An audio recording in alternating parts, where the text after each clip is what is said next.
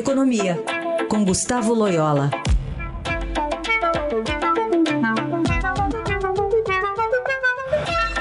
Tudo bem, Loyola? Bom dia. Bom dia.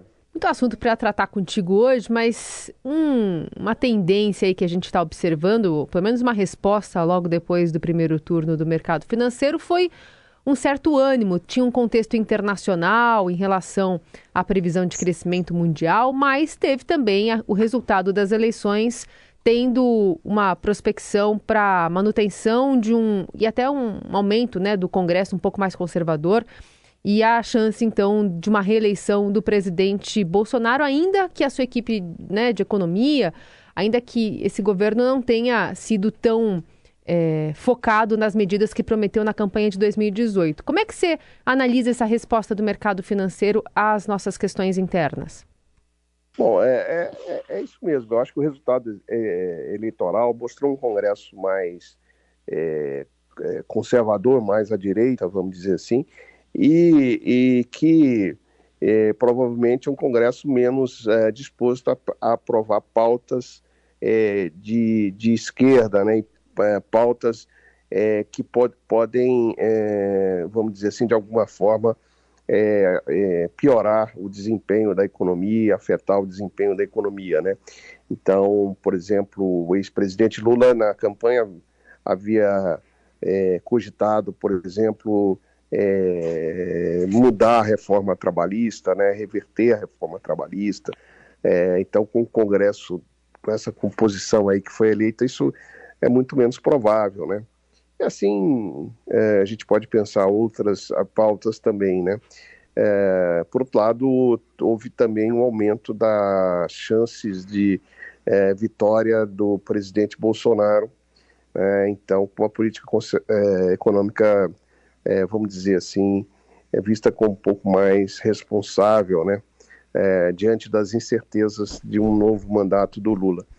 É, por outro lado, é, também é, o mercado comemora o fato de que o Lula é, terá que fazer algumas composições mais no centro, ao, com o centro, né, é, para poder é, aumentar suas chances não apenas de vitória nas urnas, mas também de governabilidade, né, se for eleito.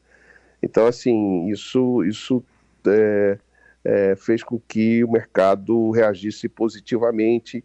É, houve um desmonte de algumas posições mais de, de cautela, né, de, de, de, que alguns uh, investidores haviam uh, feito, né, então isso deu esse rally aí, de, tanto no mercado de bolsa quanto no mercado de dólar. Né. Hum.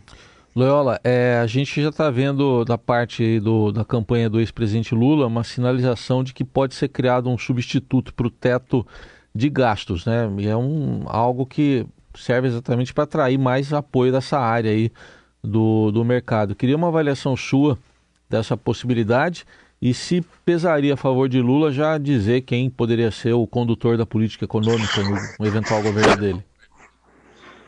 Bom, eu, acho que é uma notícia que soa como uma música aí na, nos ouvidos do mercado, né? Soa muito bem.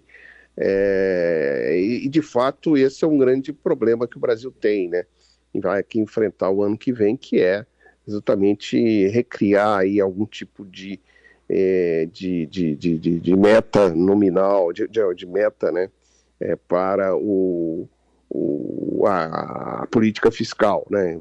Você tinha o, o, o, teto de gastos que servia de âncora aí de expectativas sobre política fiscal e esse, esse teto foi, de alguma forma, é, é, é, desrespeitado, né? É, é, com exceções e tal, pelo Congresso, é, com o apoio até do próprio governo Bolsonaro. E fica essa dúvida, né? principalmente com Lula, que havia prometido acabar com teto. Então, com a sinalização de ter alguma outra, uh, um substituto, é um, uma notícia é, positiva do ponto de vista de expectativas. Né? E, e também pesou aí também nas expectativas positivas certos rumores aí de que o, o ex-presidente Lula poderia trazer para o ministério é, economistas né, que estivessem é, vamos dizer assim, mais comprometidos com essa questão fiscal. Né? Então, tudo isso é, contribuiu para essa melhora aí das expectativas. É, eu diria que não é uma melhora assim, que possa ser definitiva, né? mas pelo menos uma, uma, memória, uma melhora momentânea das expectativas né? da, sobre a futura política econômica. Né? Uhum. E quando a gente olha, por exemplo, para essas promessas do governo eh, já com impacto para o ano que vem, né? A gente tem esse 13 terceiro para beneficiárias do Auxílio Brasil, aumento né, do, da inclusão de mais famílias no programa, é, a manutenção do orçamento secreto, enfim, o, o cenário que vai se mostrando para quem, quem ganhar a eleição, né? Não vai ser é, um, entre aspas, privilégio do governo Bolsonaro ou petista, eventual petista, o ano de 2023. A gente vai ter muito problema para resolver. Como é que a economia está olhando para isso? É, de fato, né? Tem uma herança bastante é, pesada é, em termos fiscais, né? É, quando a gente faz a conta é, de todas essas é, essas é, despesas adicionais, né, que estão previstas para o ano que vem, é, fica muito óbvio que é, elas não cabem no teto de gastos. Né? Tem, é, então, alguma, alguma é, mudança é, terá que ser é, realizada no teto de gastos para que essas despesas possam ser acomodadas. Por outro lado, o, o, ninguém acredita, por, por exemplo, que o auxílio, o auxílio Brasil não seja prorrogado. Né? Então, isso ao lado de outra, outras promessas, como você mencionou aí, né, isso trazem despesas que não, não cabem no teto. Né?